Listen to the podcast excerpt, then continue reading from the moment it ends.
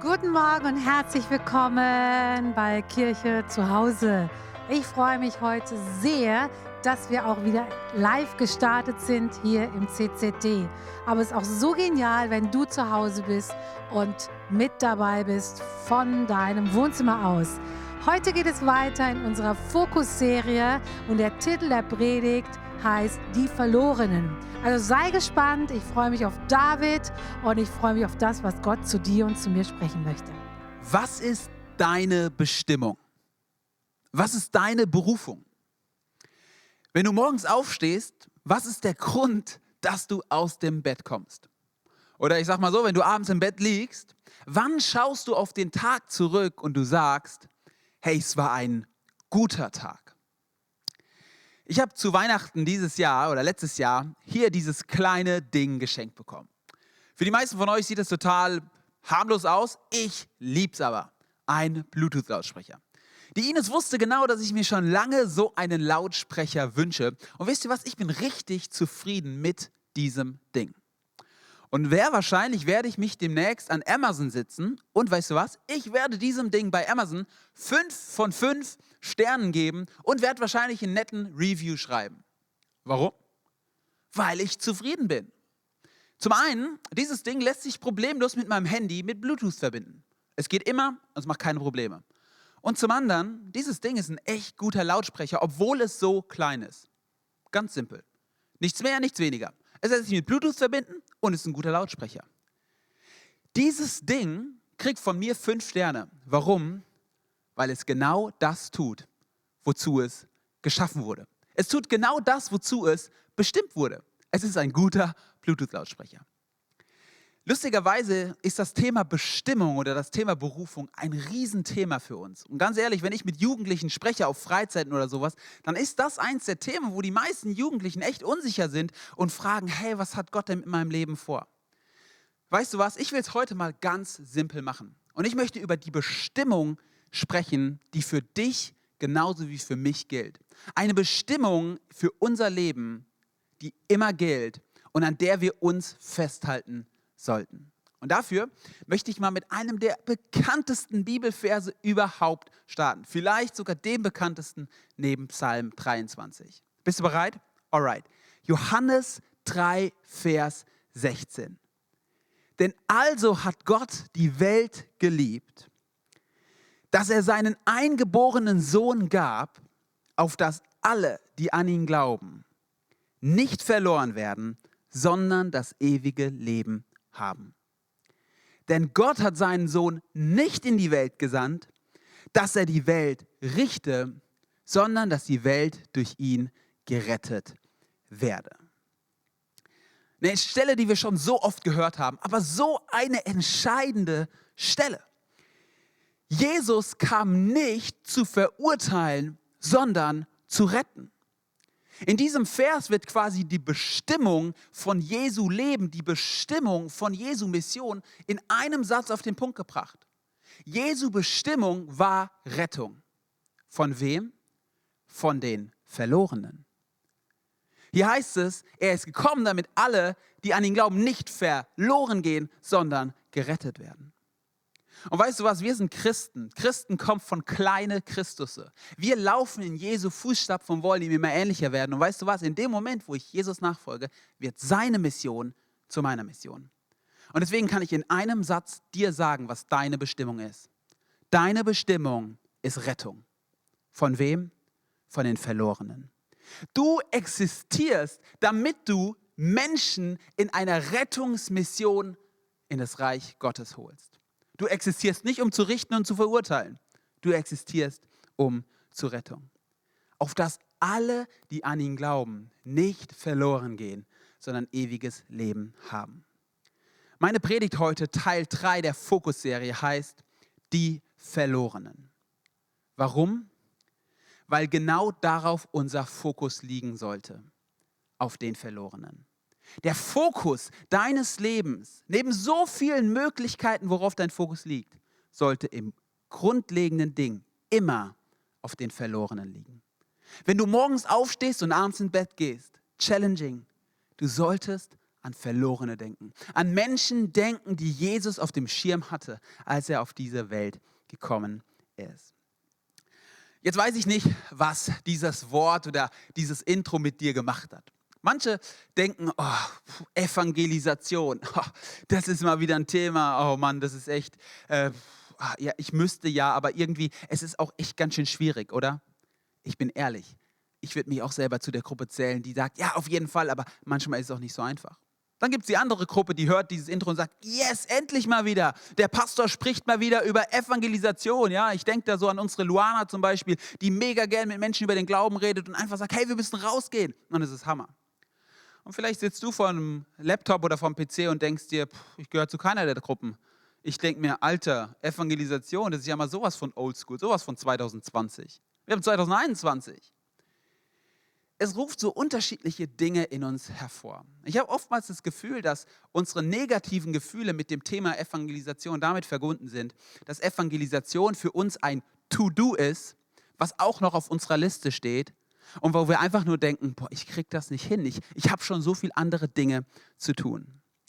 Und deswegen ist es so wichtig, wenn wir über dieses Thema sprechen, dass wir von unserer Motivation herkommen. Lass uns mal einen kurzen Moment bei diesem Bibelvers stehen bleiben. Der fängt an mit ganz besonderen Worten.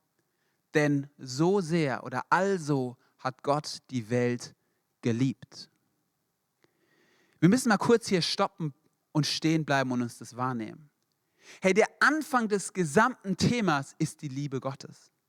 Die größte Überzeugung, die du haben kannst und die du haben musst, ist, Gott liebt mich.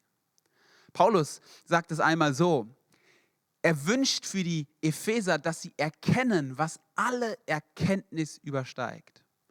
Die unermessliche Liebe, die Christus zu ihnen hat. Er sagt quasi, der Höhepunkt, der Gipfel deines Lebens als Christ ist, dass du erkennst, wie unfassbar krass Gott dich liebt. Er spricht hier nicht von Zeichen und Wundern, er spricht hier nicht von Heilungen, er spricht die Erkenntnis, die alles übersteigt, ist, wie unfassbar krass Gott dich liebt. Und weißt du, das ist so ein Herzensthema und deswegen möchte ich dir so reinsprechen. Ich will dich fragen, weißt du, dass Gott dich liebt? Ist es so, dass du sagen kannst, ich weiß, dass ich weiß, dass ich weiß, dass Gott mich liebt, dass Gott gut ist, dass Gott es gut mit mir meint? Das ist der Punkt, von dem wir aus starten. Und ich glaube, wenn wir den getwistet haben, unsere Zweifel reingekommen sind, liebt mich Gott, ist Gott wirklich gut? Dann haben wir auch Probleme mit dem Thema, rauszugehen und den Verlorenen die Botschaft zu bringen. Ich möchte dich so einladen. Wir dienen einem Gott, der voller Liebe ist, einem Gott, der voller Vergebung ist, einem Gott der zweiten, der dritten, der vierten Chance. Wir dienen einem Gott, der aus Liebe auf diese Welt gekommen ist. Und ich glaube, es macht so einen großen Unterschied in deinem Leben, wenn das eine Erkenntnis ist, die dein Leben erfüllt. Und wenn du aus dieser Predigt rausgehst und einfach sagst, ich habe neu verstanden, wie sehr mich Gott liebt, dann glaube ich, war die Predigt erfolgreich. Weil das ist die Motivation, von wo aus wir kommen bist du am Überfließen mit seiner Güte und seiner Gnade. Es geht im Kern darum, dass wir voll sind von guten Dingen, wenn wir eine Botschaft weitergeben wollen. Augustinus sagt einmal, in dir muss brennen, was du in anderen entzünden willst. Und weißt du, ich glaube, dass das sehr, sehr wahr ist für unseren Alltag. Brennt in dir die Liebe und die Botschaft Gottes noch? Hey, dann kannst du auch ohne Probleme rausgehen und und Menschen diese Botschaft bringen, den Verlorenen. Damit es kein To-Do wird, ist aber, glaube ich, ein Punkt sehr, sehr wichtig. Es geht zuallererst um etwas, was du bist, nicht um etwas, was du tust. Ich glaube, wir sind im Kern als Christen lebendige Botschafter. Wir selbst sind Teil der Botschaft. Und deswegen habe ich dir heute ganz simpel drei Schlüssel mitgebracht, wie du einfach ein verändertes Leben leben kannst, was den Fokus auf den Verlorenen hat. Mein erster Punkt hier ist, sei anders. In der Bergpredigt sagt Jesus einmal, selig sind die, die verfolgt werden um meiner Gerechtigkeit willen. Jesus sagt quasi den Leuten, hey, wenn ihr mir nachfolgt, dann seid ihr Leute, die verfolgt werden. Warum? Weil ihr anders seid. Ihr lebt ein Leben, das den Menschen den Spiegel vorhält, das anders ist und Menschen werden das nicht unbedingt mögen. Gott sagt an dieser Stelle quasi, wer mir nachfolgt, wird anders sein. Und ich möchte dir mal so die Erlaubnis heute geben. Du darfst anders sein. Es ist okay, wenn du anders bist als dein Umfeld. Wir als Christen leben in zwei Parallelwelten. Auf der einen Seite leben wir ganz normal in dieser Welt hier. Wir sind mit beiden Füßen auf dem Boden, wir sind geerdet, das ist ganz, ganz wichtig, wir sind nicht komisch. Wir leben mit unseren Freunden, mit unseren Verwandten und gleichzeitig, sobald du in die Nachfolge Jesu kommst, lebst du in der zweiten Welt, in einer himmlischen, geistlichen Welt. C.S. Lewis hat mal dieses bekannte Zitat gesagt, wenn du in dir eine Sehnsucht entdeckst, die durch nichts gestillt werden kann, dann zeigt es, dass du für eine Welt geschaffen wurdest, die außerhalb unserer diesseitigen Welt ist. Er will damit zum Ausdruck bringen, hey, du bist geschaffen für eine himmlische Welt, du bist geschaffen für eine ewige Welt, aber du lebst immer noch in dieser Welt. Jesus drückt es in Johannes 17 mal folgendermaßen in einem Gebet aus, was er für seine Jünger betet. In Johannes 17 Abvers 14 heißt es, ich habe ihnen dein Wort weitergesagt. Er spricht über seine Jünger. Deshalb hasst sie die Welt, denn sie gehören nicht zu ihr. Ebenso wie ich nicht zu ihr gehöre. Ich bitte dich nicht, er bittet zu seinem Vater, dass du sie aus der Welt wegnimmst, aber sie vor dem Bösen in Schutz nimmst.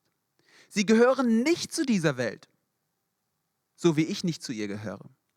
Lass sie in deiner göttlichen Wirklichkeit leben und weihe sie dadurch zum Dienst. Dein Wort erschließt diese Wirklichkeit.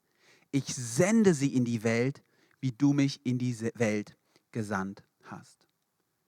Herr, wusstest du, dass du in dieser Welt bist, aber dass du nicht von dieser Welt bist? Wir sind anders als die Welt, weil wir zu einer ewigen Welt gehören, weil wir zu Jesus gehören. Und es ist so, dass wir uns unterscheiden von Menschen, die nicht mit Jesus unterwegs sind. Und so möchte ich es dir mal sagen, hey, es ist okay, wenn du anders bist. Es ist okay, wenn du andere Werte vertrittst. Es ist okay, wenn du deine Zeit anderen Dingen widmest. Ich habe manchmal das Gefühl, dass wir in den letzten Jahrzehnten als Christen so sehr darauf getrimmt wurden und gesagt haben, hey, wir wollen unbedingt ja Menschen kein Hindernis sein und das ist so wichtig. Auf der anderen Seite möchte ich dir sagen, hey, wenn wir uns nicht mehr unterscheiden von der Welt, dann ist auch irgendwas falsch, weil Jesus sagt, sie werden anders sein. Du bist anders, also darfst du auch anders sein. Wenn Menschen um dich herum auf deiner Arbeit, an deinem, in deiner Familie nicht sehen, dass du anders bist, und ich meine das in einem sehr positiven Sinne, dann glaube ich, darfst du hier noch ein paar Schritte gehen. Darf ich noch ein paar Schritte gehen? Wir sollten anders handeln. Jesus sagt, seid Salz, seid Licht. In der Bergpredigt sagt er unter anderem, liebt die Menschen, die euch hassen. Vergebt den Menschen, die euch Unrecht tun. Segnet die Menschen, die euch fluchen. Zahlt es den Menschen nicht heim, die euch Böses tun. Hey, das ist mal radikal anders.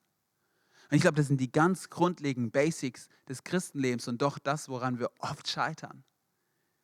Hey, wie sieht es bei dir und wie sieht es bei mir aus? Mache ich da einen Unterschied, wenn Streitsituationen sind?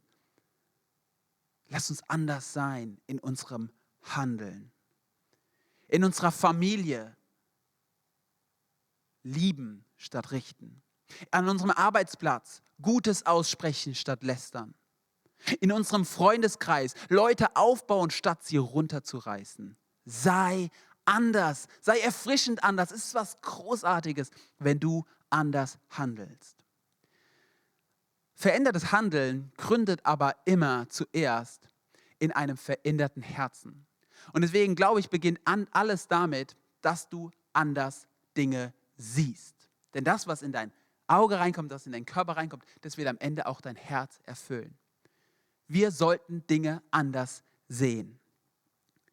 In Johannes 8, Vers 12 sagt Jesus einmal, ich bin das Licht der Welt. Wer mir nachfolgt, der wird nicht mehr in der Finsternis wandeln, sondern er wird das Licht haben, das zum Leben führt.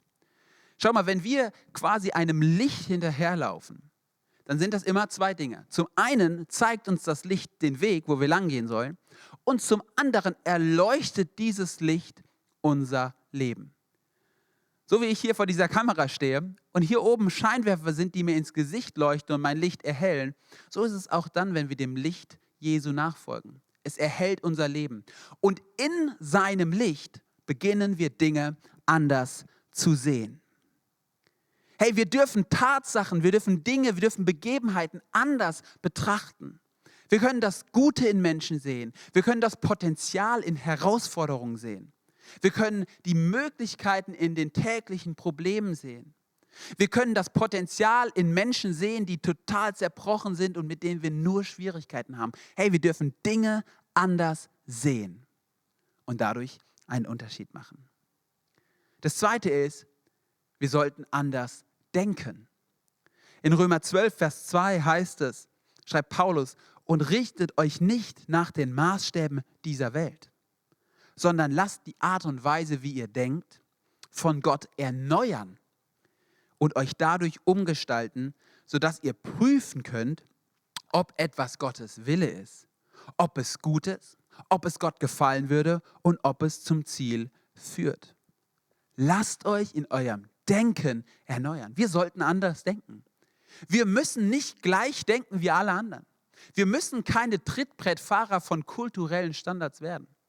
Wir dürfen andere Werte tragen. Das ist okay. Wir dürfen anders über Menschen denken. Wir dürfen anders über Situationen denken, gemäß dem, was Jesus uns vorgelebt hat. Hey, wenn die Kultur, die heutige Kultur und die Werte Jesu im Clinch stehen, dann ist es für uns dran, dass wir anders denken und uns erneuern lassen, so wie Jesus denkt. Wir müssen hier nicht anpassen, um, um reinzupassen. Wir dürfen rausstechen, einen positiven Unterschied machen. Wir dienen einem Gott, dessen Gedanken, so sagt es die Bibel, höher sind als unsere Gedanken, der weiter blicken kann. Und so lade ich dich ein. Hey, lässt du deine Gedanken noch von Gott erneuern? Das ist etwas, was wir immer wieder tun müssen. Ich glaube, Gott möchte in deinem Gedanken, Denkprozess was verändern, sodass es immer mehr eine Reich Gottes Kultur in deinem Denken wird. Das dritte ist, wir sollten Dinge anders interpretieren. In 1. Korinther 2, Vers 14 bis 15 heißt es folgendes. Ein natürlicher Mensch kann nicht erfassen, was vom Geist Gottes kommt. Er hält es für Unsinn und kann nichts damit anfangen, weil es eben durch den Geist beurteilt werden muss. Doch ein geistlicher Mensch kann das alles richtig beurteilen. Er selbst aber bleibt allen anderen ein Rätsel. Spannende Stelle. Ich habe anfangs erwähnt, dass es hinter der natürlichen Welt eine geistliche Welt gibt. Und wisst ihr, schon zur Zeit Jesu war es so, dass die Menschen um Jesus herum überhaupt nicht verstanden haben, warum Jesus zum Beispiel am Kreuz sterben musste. Paulus schreibt deswegen sogar mal, für alle, für, für alle gebildeten Griechen war das einfach eine Dummheit, dass Jesus am Kreuz gestorben ist. Sie konnten es nicht verstehen. Hey, wenn du mit Jesus lebst, dann gibt es Situationen, wo Menschen dich nicht verstehen. Vielleicht kennst du das, wenn du in der Erste in deinem Freundeskreis oder in deiner Familie bist, die Jesus wirklich leidenschaftlich nachfolgen, dann gibt es manchmal Situationen, wo du einfach denkst, ich weiß gar nicht, wie ich es denen erklären soll, die werden es nicht verstehen. Verstehst du? Wir dürfen Dinge anders betrachten und anders interpretieren, weil wir eine geistliche Sicht von Gott bekommen, weil sein Heiliger Geist in uns wohnt und uns hilft, Dinge neu zu bewerten. Manche Dinge im Leben, die wir natürlich betrachten, sollten wir mal mit geistlichen Augen betrachten. So oft bewerten wir geistliche Dinge ganz natürlich und natürliche Dinge sollten wir eigentlich geistlich beurteilen. Schau mal, ich will dir ganz praktisch was zeigen. Zum Beispiel in meinem Leben ist es so. Immer wieder merke ich, ich kämpfe mit bestimmten Sünden oder mit bestimmten Herausforderungen. Ich glaube, da kannst du dich mit einschließen. Es gibt Dinge, irgendwie da fällst du immer wieder auf die Schnauze. Immer wieder. Und immer wieder denkst du dir so, jetzt packe ich die Sache an und jetzt gebe ich mir Mühe und jetzt gebe ich noch mehr Vollgas. Und es klappt wieder nicht. Weißt du, ich versuche mit natürlichen Mitteln Vollgas geben, Gewohnheiten, geistliche Dinge zu lösen. Ich persönlich habe in meinem Leben erlebt, dass es an manchen Punkten entscheidend war, dass ich zum Beispiel mal zum Gebetsteam unserer Kirche gegangen bin und für mich habe beten lassen. Dass ich mal negative geistliche Bindungen in einem Gebetsdienst gelöst habe. Dass ich Sünden bekannt habe. Dass ich Dinge mit einer geistlichen Perspektive angegangen bin, weil dahinter, hinter diesen andauernd auf die Schnauze fallen, eine geistliche Bindung gesteckt hat und nicht einfach von der Gewohnheitssache. Manchmal brauchen wir eine neue Möglichkeit, Dinge zu interpretieren. Sei anders. Interpretier Dinge deines Lebens geistlich. Man muss nicht alles übergeistlich deuten. Ich bin kein Fan davon, dass wir alles vergeistlichen. Aber wir dürfen Dinge neu und anders interpretieren. In der Bibel heißt es, unser Kampf ist nicht gegen Fleisch und Blut, sondern gegen Mächte und Gewalten. Genau das ist es. Wir kämpfen nicht gegen Menschen. Wir kämpfen gegen geistliche Mächte und die wollen wir auch besiegen. Ich muss nicht andauernd mit Menschen kämpfen, das brauche ich nicht, sondern ich will den bekämpfen, der dahinter steckt. Wir wollen die Hölle plündern und den Himmel befüllen. Sei anders, weil du anders bist. Vor einigen Jahren waren ein Freund und ich in Thüringen, in Ostdeutschland, in Bad Blankenburg auf der Straße unterwegs. Und wir hatten irgendwann um die Mittagszeit Hunger und wir sind an so, ein Würstchen, äh, an so eine Würstchenbude gegangen, um uns eine Bratwurst zu kaufen. Und ähm, wir haben uns die Bratwurst gekauft und dann dachten wir, hey komm, wir geben einfach mal der Verkäuferin Trinkgeld. Und wir haben ihr, ich glaube, 5 Euro Trinkgeld gegeben oder sowas, gar nicht so viel, aber immerhin dreimal so viel, wie die Wurst eigentlich gekostet hat. Und wir sind dann so mit, diesen, mit dieser Frau und ihrer Schwester, zwei ältere Frauen, so um die 50 bis 60 Jahre, ins Gespräch gekommen. Und als wir so mit ihnen reden, fragten uns die Frauen irgendwann, hey, was macht ihr eigentlich beruflich? Und mein Freund und ich, wir sind beide Pastoren geworden und erzählen, ja, wir werden Pastoren. Und die Frauen schauen uns an und die sagen, okay, also wir können gerne weiter miteinander reden, aber eins muss klar sein. Bitte erzählt mir nichts vom Glauben. Erzählt uns nichts von Jesus. Okay, wir so, alles klar, wir können auch so gerne weiterreden. Und wir reden mit ihnen weiter und wir erfahren über das Gespräch, dass diese beiden Frauen echt enttäuscht wurden von Kirche, von Gott, von Christen. Und sie wollten nichts mehr damit zu tun haben. Und so haben sie sich schon vor über 40 Jahren, als sie noch junge Frauen waren, entschieden, ihr Leben lang Atheistinnen zu bleiben. Sie wollen nichts mit Gott zu tun haben. Und irgendwann, am Ende des Treffens, haben wir zusammen ein Foto geschossen. Wir haben einfach, fanden das ein nettes Treffen. Und mein Freund und ich haben auf einmal bemerkt, dass die Schwester der Verkäuferin ein Korsett um, ihre, um ihren Rücken und ihren Bauch trägt. Und irgendwie hatten wir beide einfach die Idee, komm, wir fragen sie einfach, ob wir doch mal für sie beten können. Und wir haben einfach gefragt, hey, gibt es etwas, wofür wir für euch beten können? Und die Frau meinte, ja, ich trage ein Korsett. Und wir meinten, dürfen wir für Heilung beten? Und sie sagte, na gut. Ich meine, die Frau hat uns am Anfang gesagt, sie will nichts von Jesus hören. Jetzt lässt sie für sich beten. Und wir beten für sie, wir legen ihr die Hände auf den Rücken, fragen sie, ob es okay ist. Sie sagt, ja, wir legen ihr die Hände auf den Rücken. Und weißt du was, diese Frau, die seit 40 Jahren Atheistin ist, während wir beten, öffnet auf einmal die Augen. Sie guckt uns an und sagt, mein Rücken ist so warm geworden. Und die Schmerzen sind weniger geworden. Und wir schauen uns an und sind begeistert. Hier, schau mal, das war eine Frau, die uns nicht jetzt sagen wollte, oh, ihr seid toll drauf. Die Frau hatte mit Jesus nichts am Hut. Sie hat Jesus erlebt und auf einmal war sie begeistert. Und wir dachten einfach nur, das ist ja der Wahnsinn. Und diese Frau zieht vor unseren Augen ihr Korsett aus und sagt, Alter, die Schmerzen sind viel weniger. Ich, ich merke gerade gar nichts. Und wir sind einfach nur begeistert. Hey, ich erlebe sowas auch nicht jeden Tag aber es ist eine Gelegenheit, bei der wir einfach anders waren. Wir waren anders, indem wir großzügig Trinkgeld gegeben haben. Und wir waren anders, indem wir am Ende Gebet angeboten haben. Wir haben ihr ein neues Bild vielleicht darauf gegeben, wie Christen sein können. Sie müssen nicht nervig sein, sie können auch einfach liebevoll und respektvoll sein.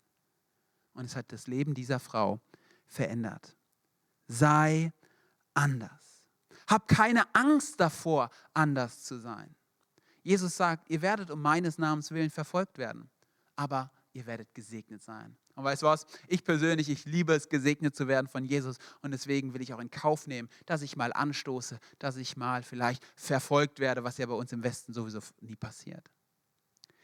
Punkt Nummer zwei. Wie können wir die Botschaft Jesu rausbringen durch unser Leben? Sei verfügbar. Wusstest du, dass Jesus niemals für Erweckung gebetet hat? Glaubst du mir nicht? Ich schon. Jesus hat niemals für Erweckung gebetet, sondern für Arbeiter.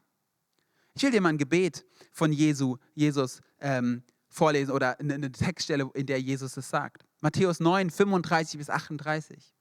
Jesus zog durch alle Städte und Dörfer in dieser Gegend. Er lehrte in den Synagogen, er verkündigte die Botschaft vom Reich Gottes und heilte alle Kranken und Leidenden. Als er die vielen Menschen sah, ergriff ihn tiefes Mitgefühl. Denn sie waren hilflos und erschöpft wie Schafe ohne Hirten.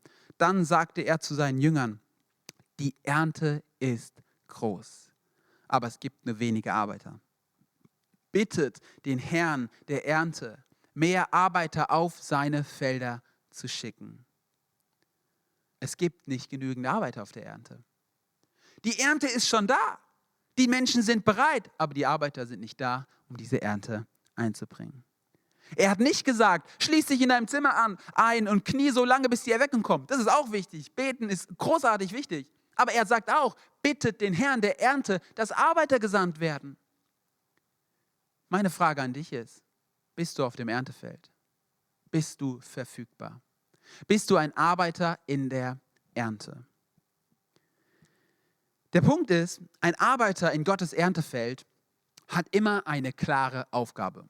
Jeder Arbeiter, der einen Job bekommt, hat eine Job Description da und dafür bist du hier. Und Jesus gibt uns diese Job Description ganz, ganz klar in Matthäus 28, Vers 19 bis 20. Ich möchte sie mal vorlesen.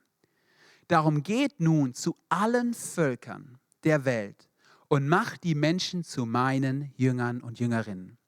Tauft sie im Namen des Vaters und des Sohnes und des Heiligen Geistes und lehrt sie, alles zu befolgen, was ich euch aufgetragen habe. Und das sollt ihr wissen. Ich bin immer bei euch, jeden Tag bis zum Ende der Welt. Geht in alle Welt und machet zu Jüngern. Menschen sollen die gute Nachricht hören. Menschen sollen zu Jüngern Jesu werden. Die Verlorenen sind im Blick. In allen Völkern, in allen Ländern, in allen Städten. Und jeder Arbeiter in, der, in dem Erntefeld Gottes hat einen klaren Auftrag. Er soll Jünger machen. Er soll Menschen zu Jesus holen und in Jüngerschaft rufen. Und ich habe eine ganz simple Frage. Haben wir das noch auf dem Schirm?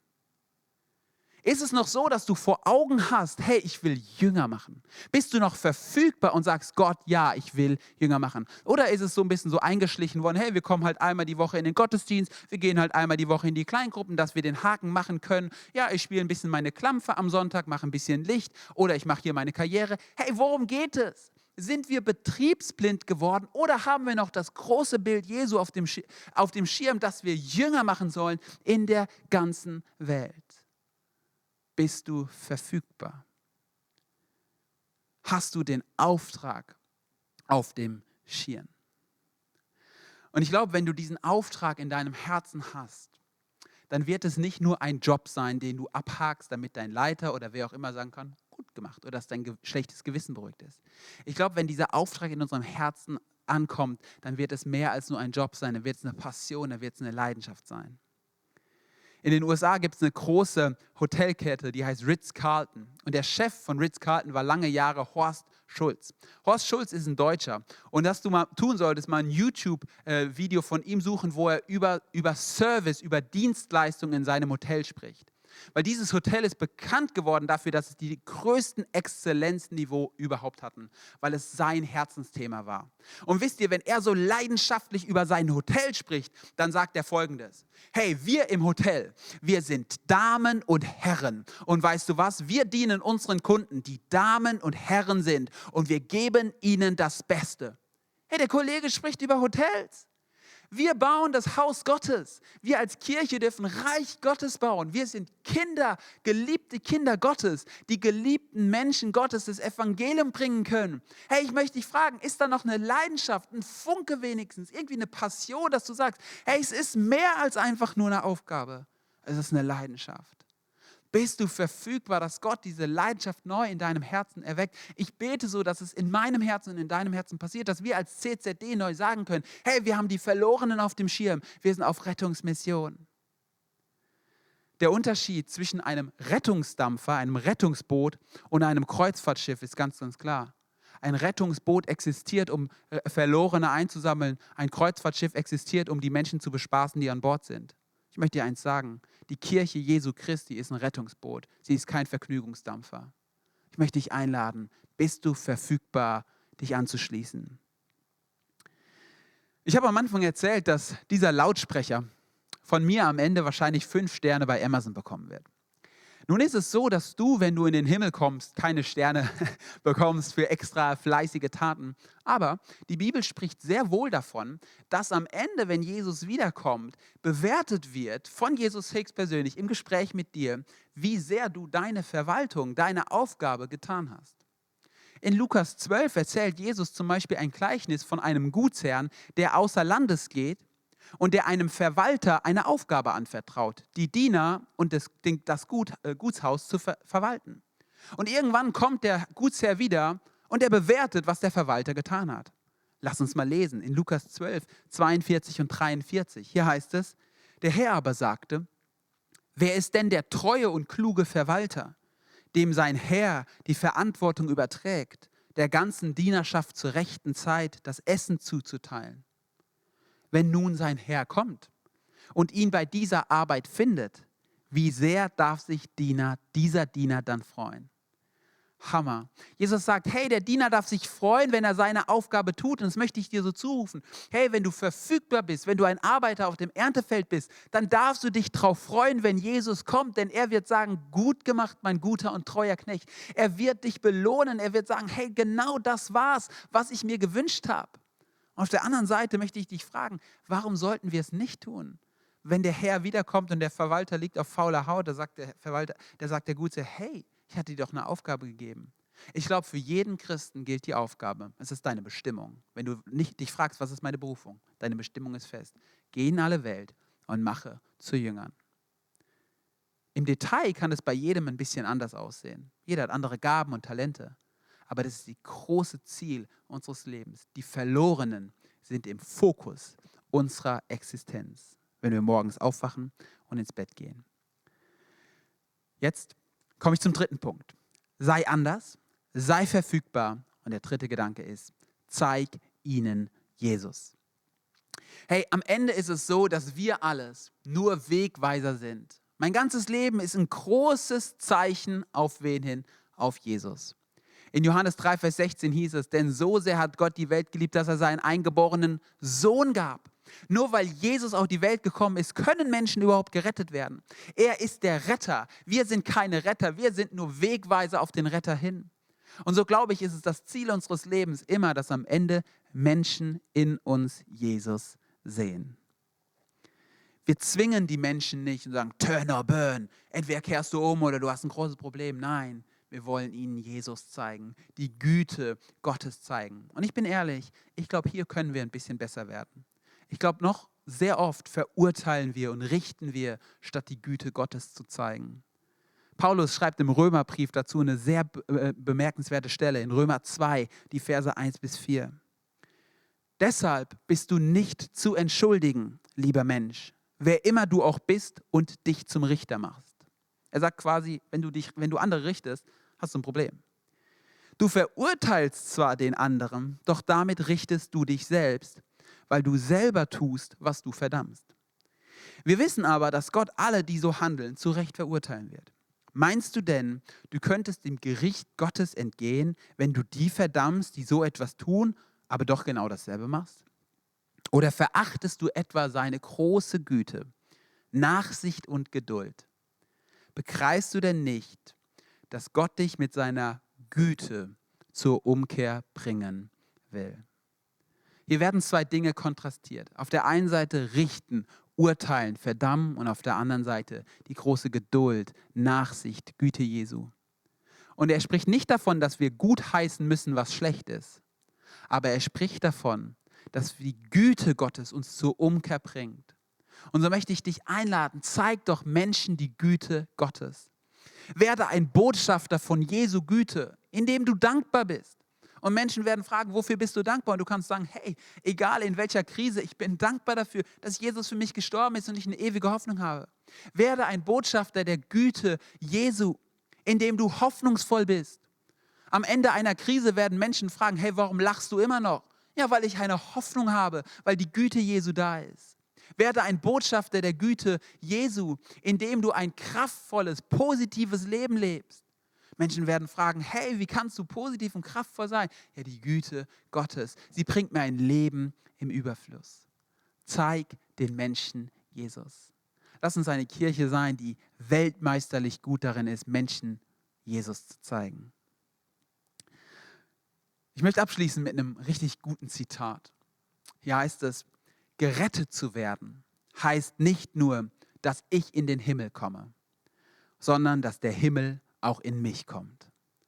Und damit sind wir wieder, wo ich angefangen habe. All das beginnt mit einem inneren Herzen, mit einem Herzen, das überfließt. Der Psalmist sagt, mein Becher fließt über. Und so möchte ich dich fragen, ist dein Leben voller Himmel? Ist der Himmel schon in dich gekommen mit seiner Freude, mit seiner Güte, mit seiner Gnade, mit seiner Hoffnung? Ist der Himmel in dich gekommen? Hey, dann kannst du anders sein, dann kannst du verfügbar sein, dann kannst du Menschen Jesus zeigen. Und wenn noch nicht, dann lade ich dich heute ein. Lass den Himmel auch in dein Leben kommen.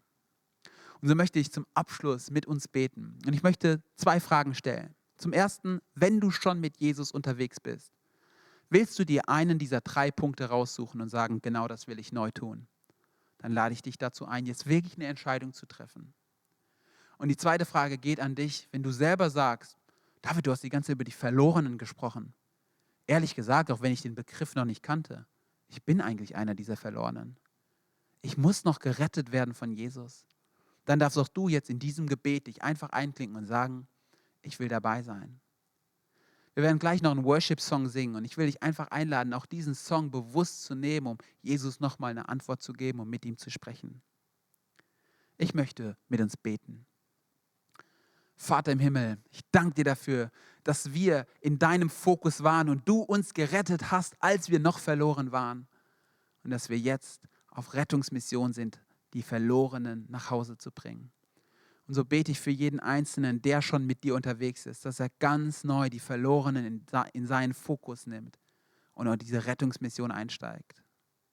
Ich bete, dass Menschen jetzt gerade an ihrem Herzen merken, wie du wirkst und sie neu werden, sie anders werden, sie verfügbar werden und sie neu anfangen, Menschen dich zu zeigen. Und Herr, ich bete für jeden, der sagt, ich bin eigentlich einer dieser Verlorenen bete, Herr, dass du jetzt in sein Leben kommst, dass seine Schuld vergeben wird und dass er merkt, wie ein neues Leben mit dir beginnt. Ein Leben voller Hoffnung, voller Freude. Vater im Himmel, wir lieben dich und wir ehren dich und beten das Ganze in deinem Namen. Amen.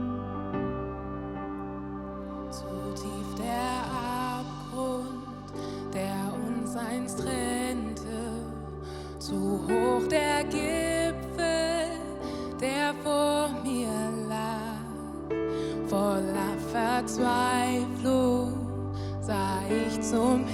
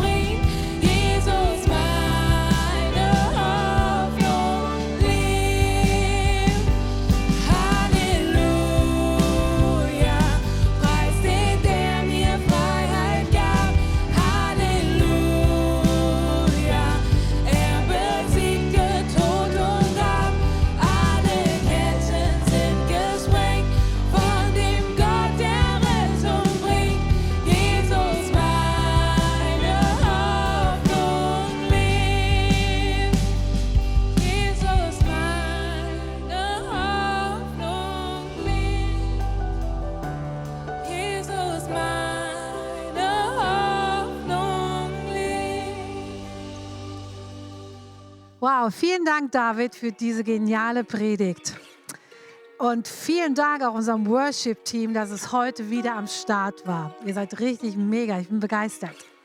Wir sind jetzt am Ende des Gottesdienstes angelangt, aber ich möchte dich ganz, ganz herzlich einladen, jetzt auf unsere Webseite zu gehen. Wir starten im März mit unserem Kleingruppenangebot.